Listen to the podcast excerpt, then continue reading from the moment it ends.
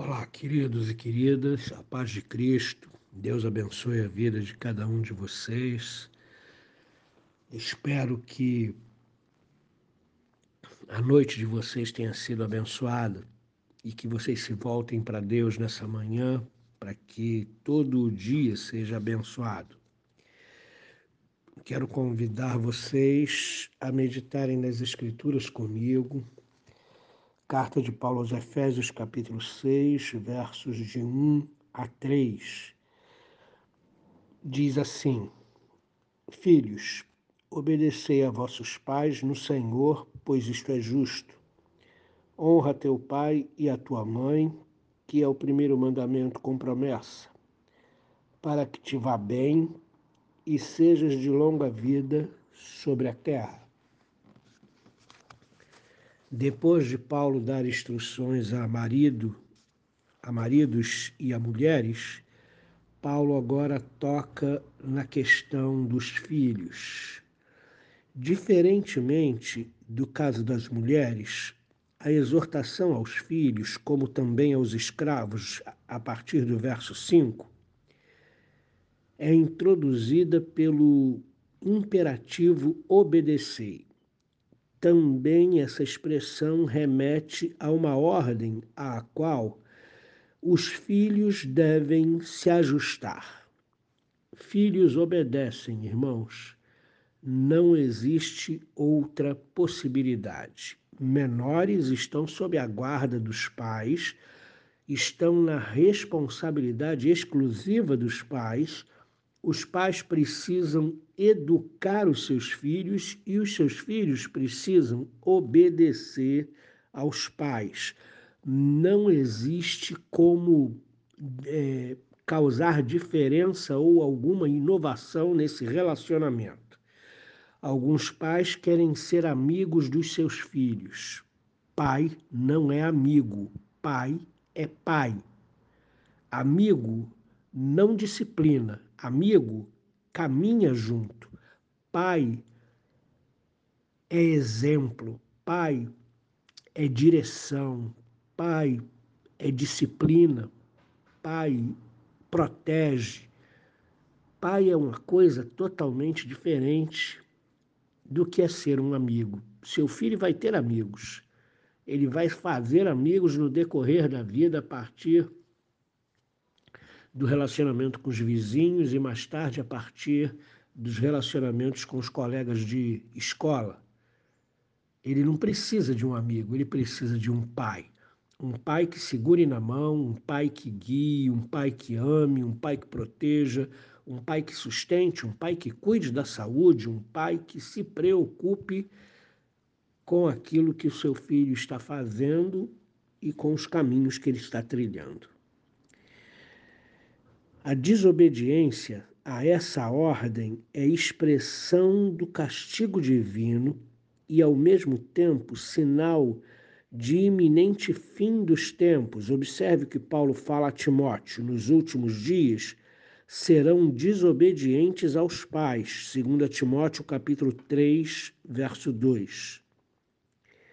No entanto, também neste caso a exortação geral é inserida imediatamente no horizonte da comunhão com Cristo, que envolve pais e filhos. Obedecei a vossos pais no Senhor. Essa expressão no Senhor é importantíssima. No texto paralelo da Epístola de Paulo aos Colossenses, capítulo 3, verso 18, até o capítulo 4, verso 1, a ênfase nesse relacionamento singular com o Senhor da igreja ocorre com frequência e de maneira bastante similar ao texto que nós lemos. Abre aspas, submetei-vos no Senhor, Colossenses 3,18. No temor do Senhor, Colossenses 3,22. Fazei tudo no Senhor, Colossenses 3, 23. Recebereis do Senhor a recompensa. Colossenses 3, 24. Considerai que também vós tendes um Senhor no céu. Colossenses capítulo 4, verso 1.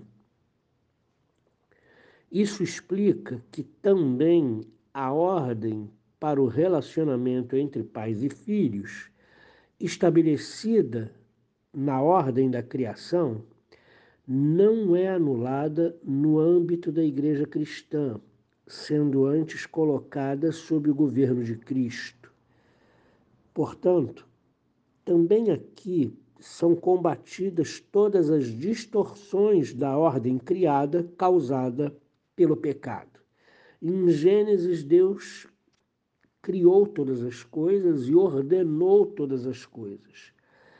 Ainda em Gênesis, o pecado entra no mundo através da desobediência do casal, do primeiro casal, e o pecado então causa distorções na ordem criada. E aqui Paulo vem corrigir aí essas distorções causadas pelo pecado.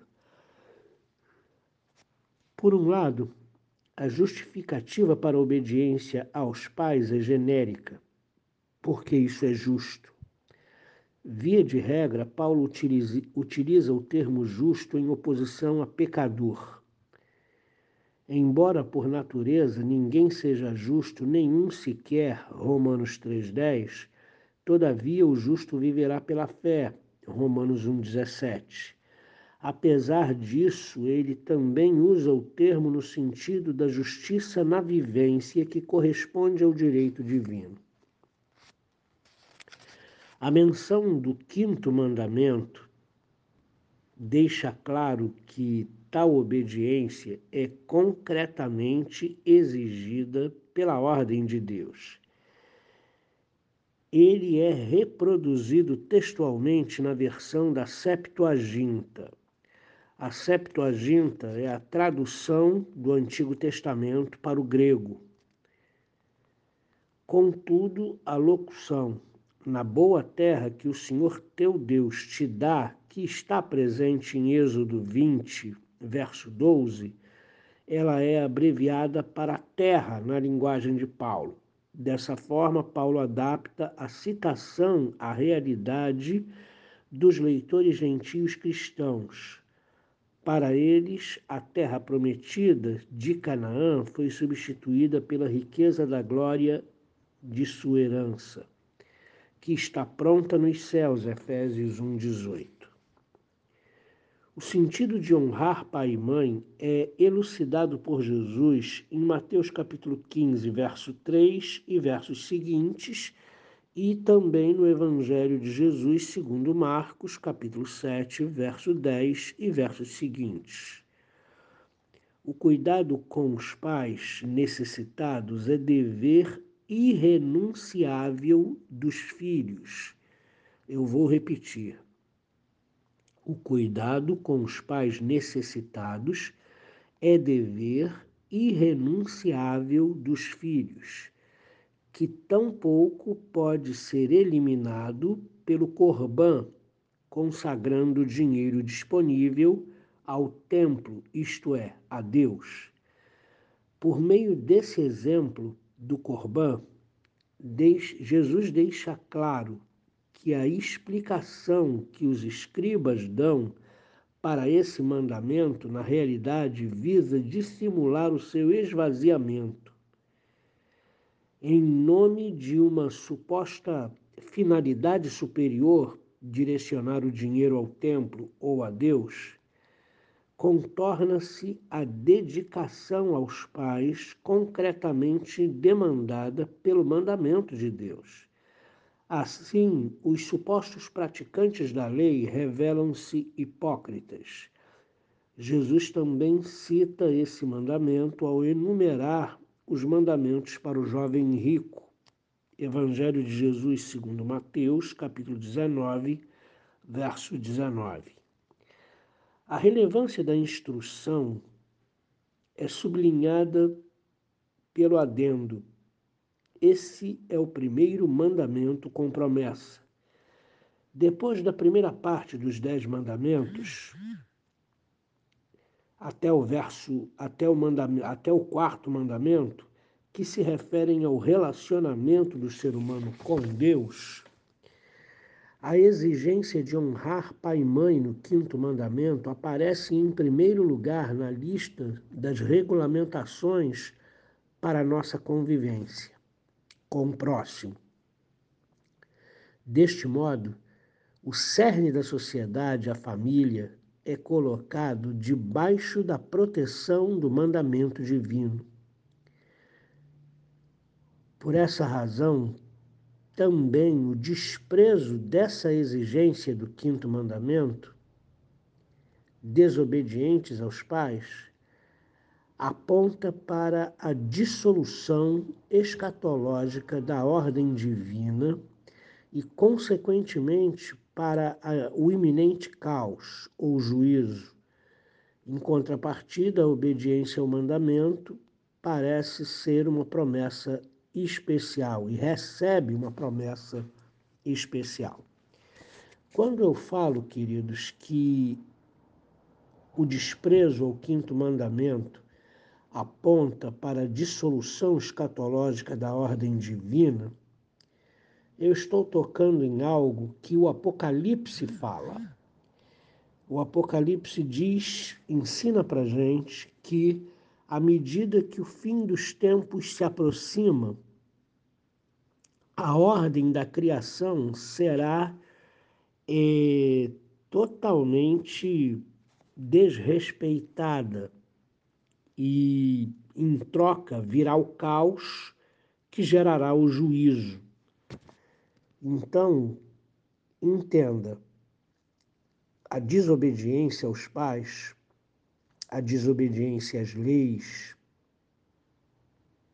e a falta de prática de bons costumes, ela aponta para a dissolução da ordem criada que terá lugar no fim dos tempos. OK? Porque no fim dos tempos o caos precisa se instaurar para que o juízo possa vir sobre a humanidade. Então, todo tipo de ordem vai ser descumprida ou desconstruída, como nós vemos no tempo presente em que vivemos. Por isso a gente diz que a volta de Jesus está próxima. Quanto ao verso 3, não é possível transferir a abastança, a vida longa e propriedade de terras diretamente do Antigo Testamento para o Novo Testamento. Já mencionamos que terra generaliza a expressão original. Ao mesmo tempo, isso impede a espiritualização da promessa no sentido da vida terrena ou da herança celestial.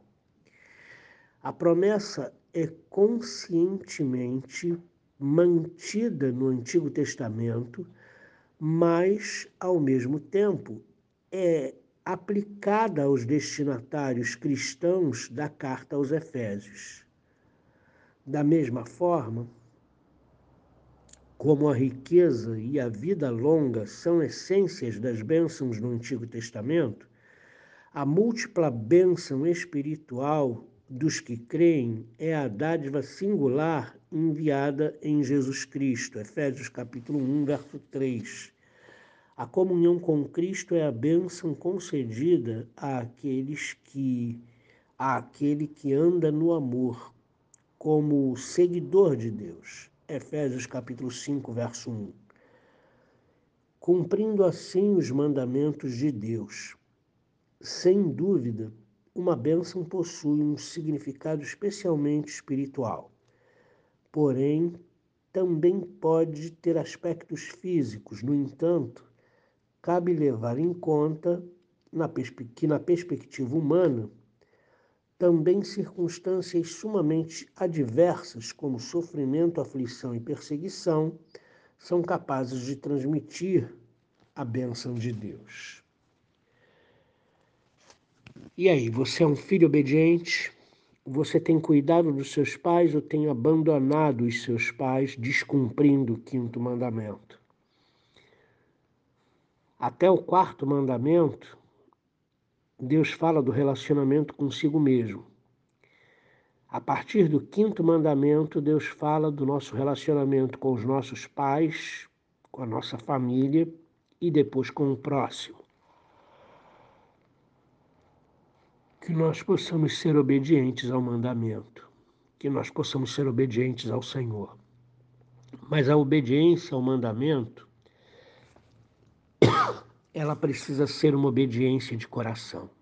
Ela não pode ser uma obediência de cumprimento vazio de uma regra.